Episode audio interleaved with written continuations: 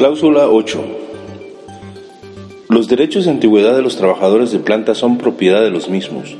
En consecuencia, el sindicato y el patrón se obligan a respetarlos. Para efectos del cómputo de antigüedad de los trabajadores de planta, se tomará en cuenta la generada tanto en petróleos mexicanos como en los organismos subsidiarios.